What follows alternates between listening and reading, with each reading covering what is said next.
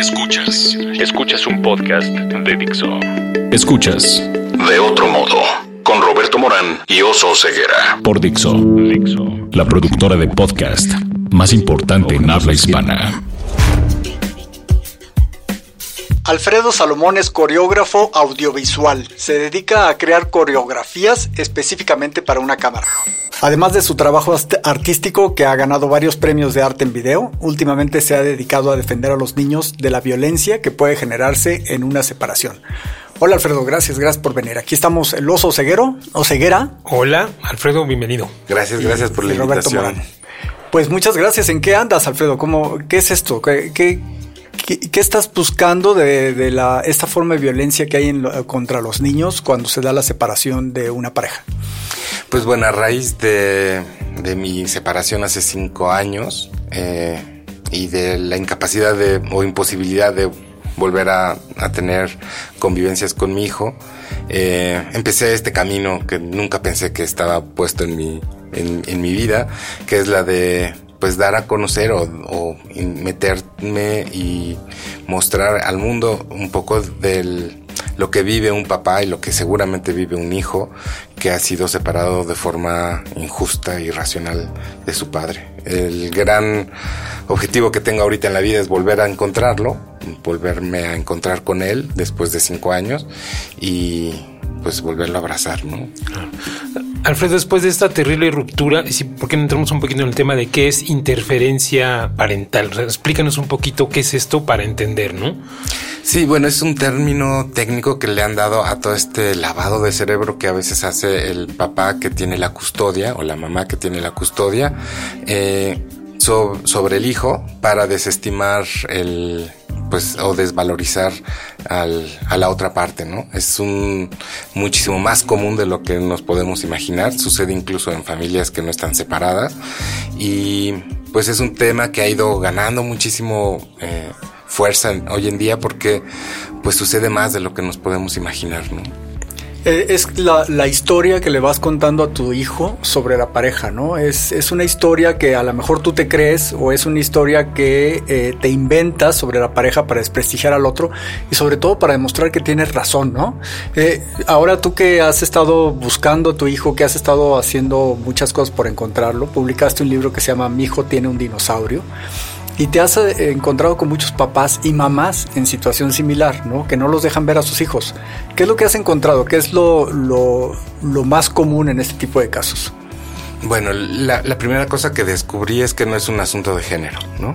No es que le suceda a los papás y no a las mamás, le sucede a mamás y papás por igual y no tiene que ver con que seas hombre o mujer, sino tiene que ver con que seas buena o mala persona, ¿no? Y siento que ha sido uno de los grandes descubrimientos. Otro es que me doy cuenta que las instituciones, eh, los juzgados no están todavía listos para manejar este tipo de, problemática familiar tan delicada y tan sutil, ¿no?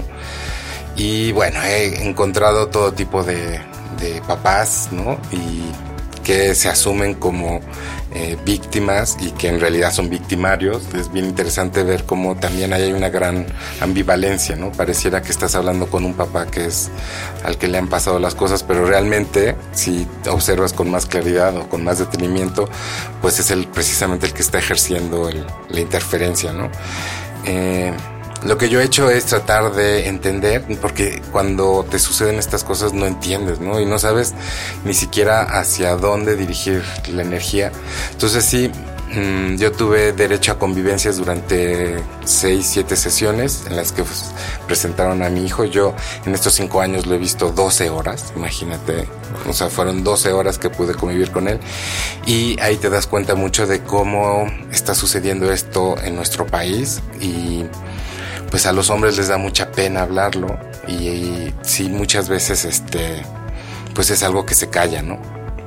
Oye, Alfredo, justamente en un tema tan espinoso, con tantas aristas como psicológica, jurídica eh, y bueno, y de interrelación personal sin duda, tú elegiste un camino como para plasmar tus ideas, tus sentimientos, tus emociones en este, en el libro, ¿no? Mi hijo tiene un dinosaurio. Eh, pero ¿cómo fuiste este, exteriorizando todas estas emociones, todo este bagaje que traías en tu cabeza en el libro? O sea, ¿cómo, cómo se dio esta creación del libro? ¿Cómo llegaste a él? Pues mira, como creador siempre eh, estás buscando eso que te motiva, ¿no? Eso que te, que te hace sentir y darle sentido a lo que estás creando. Y pues esa ausencia, esa, esa ruptura de vínculo con Nico ha sido uno de los dolores más graves y fuertes de mi vida. Y lo que a mí me salvó de verdad del, abismo fue precisamente la creación. Entonces yo escribía mucho, tengo, empecé a hacer una cosa que llamo actos de amor y el primer acto de amor fue escribirle 100 cartas a Nicolás, ¿no? se las mandaba a la, a la, casa y me las regresaban. Luego hice pequeñas laminitas de acero inoxidable que iba dejando en los lugares importantes donde había estado yo con él. Hacía ramilletes vibracionales en, en la red, que básicamente era pedirle a la gente que el día del cumpleaños de Nico me hicieran un texto y yo luego lo transcribía en un, en un ¿cómo se llama? Eh, en un globo de Cantoya y la noche del de su cumpleaños lo liberábamos, ¿no? Eh, para mí la salvación ha sido precisamente el, arte y el transmutar todo este gran dolor que luego extrañamente se va transformando también en enojo, en, pues sí, en frustración y tratar de convertirlo en, una, en un objeto bello, ¿no? En un objeto que además eh, sirva a alguien más para entender el camino. Cuando me pasó a mí no entendía, no podía como eh, entender como alguien que supuestamente quiere y debe proteger a, a, su hijo le puede hacer tanto daño. Entonces, le quiere quitar una parte importante de él, ¿no? O sea, no, no puedes decirle a tu papá, a tu hijo, pues tu papá es un perdedor, es un loser, o no quiero, no, no necesitas verlo porque te va a mal educar. Le estás quitando una parte de su identidad. Le estás quitando la mitad. La mitad. Es cuando, en el libro lo dice muy, muy bonito, es cuando le empiezan a hablar mal a, mi hijo, que así se llama el, el, niño de nuestro, de mi libro, eh, se le oscurece la mitad de su, de su identidad, ¿no? Es como no entiendes por qué alguien que te quiere ya no está, si está vivo, ¿no? Y por qué tu mamá o tu papá hablan cosas, o tus tíos, ¿no? O tu abuelo, ¿no? Habla cosas tan horribles de esa persona que tú eres, ¿no? De la que tú naciste. Y sí, es una afectación brutal, así es una de las eh, dicen que se puede comparar con una violación física. Lo que estamos haciendo es violar la psique de, de, nuestros hijos, ¿no? Y es muy delicado porque somos las personas en quien más confía en ellos. ¿Qué es el dinosaurio? ¿Qué es eso que tiene el hijo? Dinosaurio, digo, el dinosaurio yo lo llamé karma porque el karma, mm, pues es algo que, tienes que resolver, ¿no? Es como esta serie de sucesos que te van diciendo hay un aprendizaje frente de ti y lo tienes que resolver.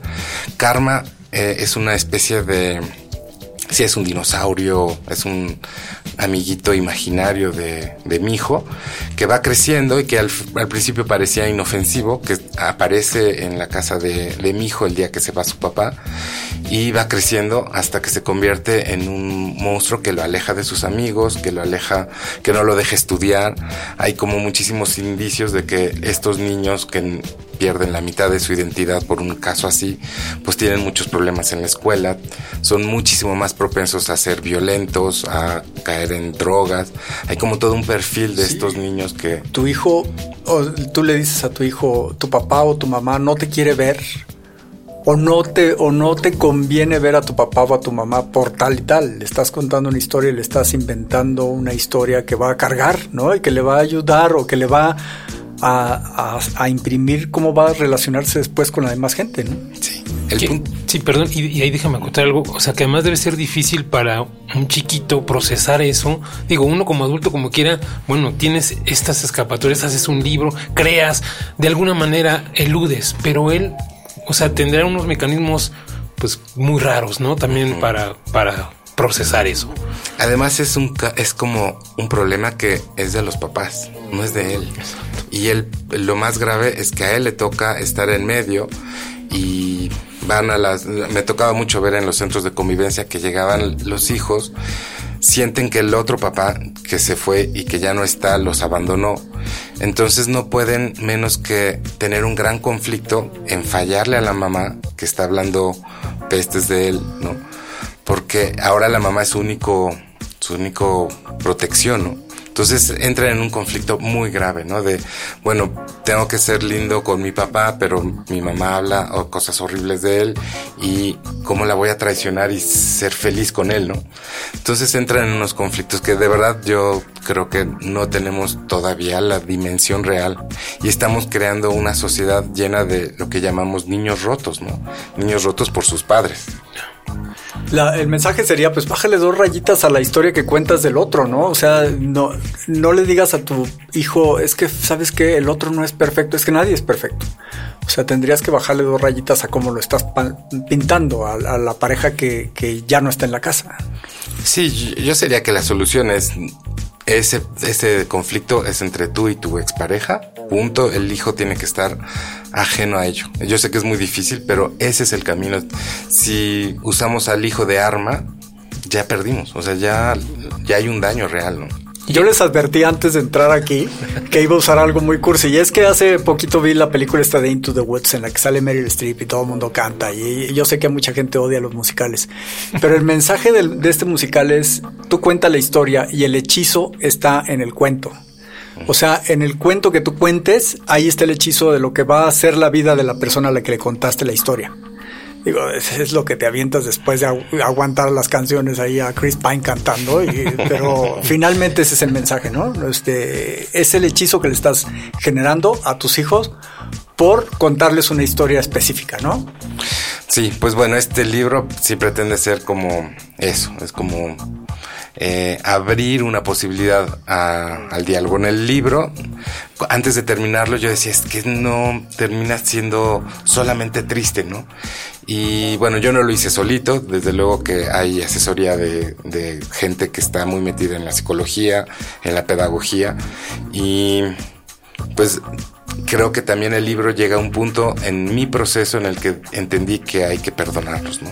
Y hay un momento muy hermoso que si quieren se los leo y en el que pues toda esta gran problemática de un monstruo que no los deja en paz se resuelve de esta forma. Dice, papá y mamá tuvieron que verse a los ojos y aprender a decir palabras tan simples que hasta un dinosaurio puede entender. Y les voy a leer las palabras que siento que deberíamos de decirnos yo y mi expareja. Los dos te queremos. Gracias, ve con mamá. Lo siento, ve con papá. No quise lastimarte. Y si nos perdonamos, y bueno, la ilustración ya la verán, es un, son los papás que por fin sonríen después de todo un libro en el que tienen las caras largas. Uf. Yo quiero, ya que Roberto citó una película, yo quiero citar otra que está en cartelera ahora, una argentina, se llama Papeles en el Viento, y es de, de un tío que quiere ver a su sobrina. Y el tío y dos de sus mejores amigos están muy ligados a esta, a esta niña y hacen toda una de veras una cosa loquísima. Está buena la película por este mensaje de lo que tienen que hacer para convivir con la hija, porque con la hija de su hermano, de hecho, ¿no? Era su, su sobrina. Entonces, para no entrar en un problema de conflicto jurídico, hacen toda una peripecia. Se les recomiendo solo con este afán de lo que tiene que hacer alguien que quiere, que en este caso ni siquiera es el padre, es el tío. Entonces es una entrañable, entrañable historia eh, linda. De que lo que tienes que demostrar es amor, ¿no? Y, aquí no se trata de que la pareja vuelva a agarrarse la mano y caminen hacia el horizonte donde el sol se está ocultando, ¿no? Se trata de que haya amor hacia el hijo, ¿no? Y que el hijo entienda que las dos personas lo quieren en caso de que no exista una violencia clara, ¿no? O sea, o sea, obviamente tienes que proteger a tu hijo de alguien que es violento, pero no lo vas a proteger con violencia, ¿no? También, este, que, ¿cómo, ¿cómo haces esta diferencia entre... Eh, la, protección del hijo o el, compartir al hijo, el dejar que el hijo conozca a su, a su, papá, a su familia. Que, ¿Cómo haces esta diferencia? Yo creo que es el acto de amor sublime. Es como, ok, tu papá se fue, ¿no? O tu mamá se fue. Y yo debo de asumir que por encima de mi enojo, de mi frustración, de mi dolor, eh, tú tienes que seguir viendo a tu papá, ¿no? Porque además es tu derecho. Y muchas mamás que yo he conocido en este camino que me dicen, es que no sabes el dolor que para mí es decirle, vete con tu papá. Es bien fuerte, pero tengo que anteponer el, el amor que siento por mi hijo al enojo, a la frustración o al dolor que tengo por porque me hayan dejado o porque se hayan ido o porque no nos hayamos entendido. Yo creo que es el acto sublime y no, no todo el mundo está preparado. Sí, y, es, y además el, no solo por... Estás buscando pretextos para enfrentarte y a lo mejor no lo haces conscientemente. Yo creo que sí lo haces conscientemente. Pero por ejemplo llega el, hijo y, dice, es que mi papá no me deja estar viendo mi celular. Ah, pues es que ya ves cómo es tu papá. Es que mi papá no me deja este, ni usar la lavadora. No, pues ya ves cómo es. ¿no? Es, es, el estarlo, estar buscando, entonces le terminas dando razón en tonterías al niño con tal de encontrarle más y más y estarle echando más y más tierra a la pareja. Alfredo, eh, bueno, y en este trajín que tú has, te has llevado, has generado, supongo, y por eso te lo pregunto, no sé si como conoces más gente que padece esto, ¿dónde te pueden contactar? ¿Cómo, o sea, cómo pueden también expiar esto, no? Porque está terrible. Bueno, hicimos un grupo que se llama Mil Pelotas para ti estamos en Facebook y lo que hicimos fue que fuimos al tribunal, dejamos mil pelotas eh, y cada, bueno, no fueron mil, fueron un poco menos y cada una de las pelotas traía el nombre de, un hijo, de nuestro hijo y eh, la leyenda de los días que llevamos sin verlos. Eh, a partir de ese momento él se convirtió en una especie de agrupación de autoayuda y somos un grupo ahorita bastante consistente que estamos tratando de encontrar formas, no solamente legales, sino creativas y a través de medios tecnológicos como eh, las redes, como formas de apoyarnos y de hacer que uno se, se vea este, esta problemática que a veces tiene este como velo de invisible y también estamos tratando de como ¿cómo se llama? como tener Incidir. Eh, incidir ajá, en, en, las políticas, ¿no? A nivel político, porque hay abogados y también en estar muy cerca unos de otros, crear una especie de red en la que nos, este, nos protegemos y nos cuidamos. Y yo los invitaría ahí a acercarse a Mil Pelotas para ti. Estamos en Facebook, en Instagram, en Twitter y también está el el Twitter y el, Instagram, sí, del libro que se llama Mi hijo tiene un dinosaurio. El libro lo editó Miguel Ángel Porrúa y está de venta en Gandhi, en prácticamente todas las librerías grandes. Y estaría bueno que lo leyeran no solamente los papás, sino también los abogados, los jueces que están ahí entrándole, porque tienen que reflexionar sobre este asunto. No se trata nada más de acusar a alguien que está eh, alienando o interfiriendo parentalmente o como se diga, sino que se trata de entender qué complicado puede llegar a ser esto, ¿no? Sí. Sí, este libro es para jueces, para abogados, para terapeutas. Para tíos, tías, abuelos y abuelas. Sí, sí, sí, sí. Pero no para superhéroes, ¿eh? No se trata tampoco de llegar a irrumpir y decir, aquí mi verdad es la única que funciona, ¿no? Se trata de reflexionar y de entender lo que está pasando, ¿no? Oye, algo que tienes que explicarle a Nicolás es qué haces este, cuando él está, oye, ¿qué hace tu papá? Y, me enteré que tú te dedicas a esta cuestión y así te presentamos, que es un coreógrafo audiovisual, que se hace videodanza y te has ganado muchos premios. ¿Qué es, qué es eso? Háblanos un poco de tu vida profesional. Bueno, pues yo estudié ciencias de la comunicación y luego estuve muy cerca de Rafael Korkidi, el famoso fotógrafo de Jodorowsky y él me, metió muchísimo al, al, mundo del video experimental. Básicamente el video experimental, el cine experimental, pues es el que está en la pues en la parte más lejana de lo comercial, del cine comercial. Lo que yo hago es, donde más cómodo me sentí dentro del experimental fue en la relación con el cuerpo, ¿no? Y empecé a hacer como, como mucho video muy cercano al cuerpo y luego me acerqué muchísimo a la danza y conocí a los coreógrafos. Siento que el trabajo del coreógrafo y del director es muy parecido. La forma en que trabaja un coreógrafo y un editor de cine es muy parecida. Y empecé a trabajar tal cual con coreógrafos a, hacer danza pero para la cámara. No era como llegar y, registrar el, el, acto dancístico, sino era crear un diálogo entre la cámara, el creador audiovisual y el, el creador escénico. Y justo eh, pues sí, empecé a trabajar con, coreógrafos y me he dado cuenta que me he convertido en eso, ¿no? No, soy, no podría ser un, esceno, un coreógrafo eh, tridimensional, pero sí en bidimensional que es eh, eh, como antes que salía en la tele, te, decía antes de entrar que cuando veíamos el ballet de Amalia Hernández en la tele y a ver qué captaba la cámara. Aquí es una relación entre la cámara y lo que se está bailando, y lo que se está haciendo de danza y entonces ahí se puede hacer, pues es una nueva no sé si decirlo una nueva manifestación artística, pero es aprovechar los nuevos, las nuevas tecnologías para contar las cosas, ¿no? Para, para que se vean mejor. Y en, tu sitio se pueden ver algunos de los videos que has hecho, algunos de los videos que han ganado premios.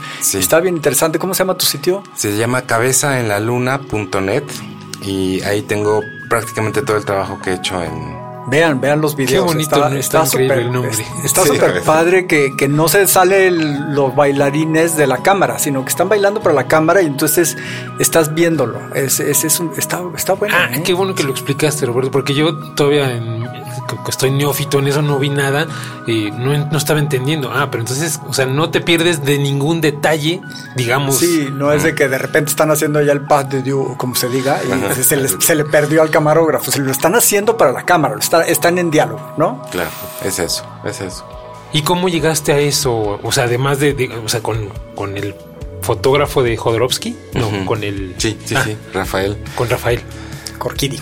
Pues Rafael ya, murió, pero el, esto de la relación entre la cámara y, el, cuerpo no es nuevo, es como, digo, todo, todo el trabajo de Jodorowsky está muy cercano a esto. Siento que de alguna forma lo que ha sucedido ahora es que con, sí, con todos estos nuevos géneros como el videoclip, ¿no? O, no sé, el, live cinema o el, el mapping, generan como otros espacios, ¿no? Y estos otros espacios... Eh, yo voy a pues, googlear qué es mapping porque todavía nos faltan algunas cosas. Les va a encantar. Sí. está padre. Y también lo escénico ha estado como evolucionando, ¿no? Y también lo escénico se ha dado cuenta que el video es como otra forma de, de, mostrarse, ¿no? Entonces, por ejemplo, en lo escénico nunca vas a poder tener un close-up. ¿Sí? Y en, en los medios audiovisuales, pues puedes abrir de una toma general a un plano de detalle y ver otras cosas. Hay eh, videodanzas que están hechas con los ojos. Hay una así que se gana un festival en Holanda, que es un chico que lo que hace es una coreografía con sus ojos, ¿no? Y entonces ahí empiezan las preguntas, ¿no? ¿Dónde empieza lo coreográfico? ¿Dónde deja de ser eh, danza para la cámara? ¿Dónde la danza implica hoy en día un cuerpo vivo, ¿no? Por ejemplo, tecnológicamente yo ya puedo usar todo toda la información que genera un cuerpo en, moviéndose en el espacio para crear otra cosa. Entonces, sí, tecnológicamente se, abren eh, muchas otras posibilidades de, interacción y tiene mucho que ver con, con, procesos mucho más complejos en el sentido que hay inter como puntos de, encuentro entre diferentes áreas de creación, ¿no? Lo tecnológico con lo dancístico, con lo eh, audiovisual. Ya. Vas, Muy bien. A ver, vamos a las preguntas difíciles, Alfredo. ¿Cuál es tu palabra favorita? Experimentación. ¿Tu palabra menos favorita? Es el dolor. ¿Qué te prende creativamente, espiritualmente, emocionalmente? La vida. ¿Qué no te prende?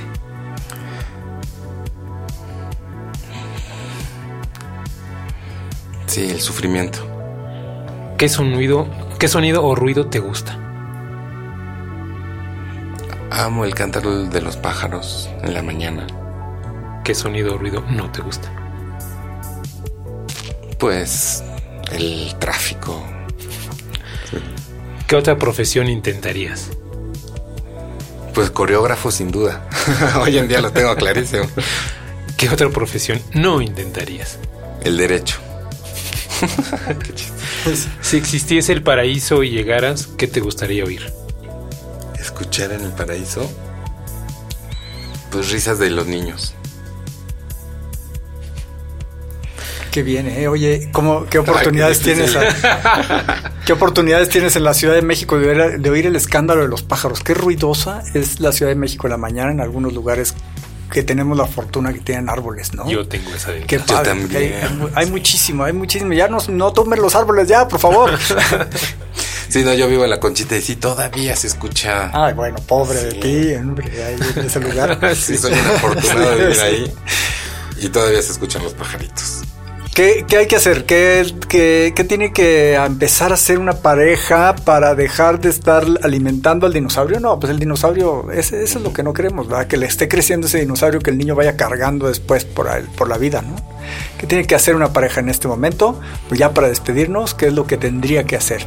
Yo lo primero que les diría es no judicialicen el conflicto encuentren todas las formas de mediarlo antes de llegar al, a un juez o a un abogado que no va a estar viendo por los intereses de sus hijos. Yo les pediría así encarecidamente que busquen ayuda terapéutica, que encuentren un familiar que pueda ser mediador, que hagan todo menos eh, iniciar un proceso legal porque lo desvirtúa por completo. Sí, van a estar llorando como Kramer contra Kramer ahora que estuvimos hablando de tantas películas, ¿no? yo les iba a decir un documental que se llama eh, Borrando Papá. Es un documental buenísimo que habla sobre esta problemática. Es argentino, ya ganó muchísimos premios. Borrando Papá y está libre en la red, lo pueden ver. Y si alguien está pasando por este proceso, ver ese documental les va a dar la dimensión del problema.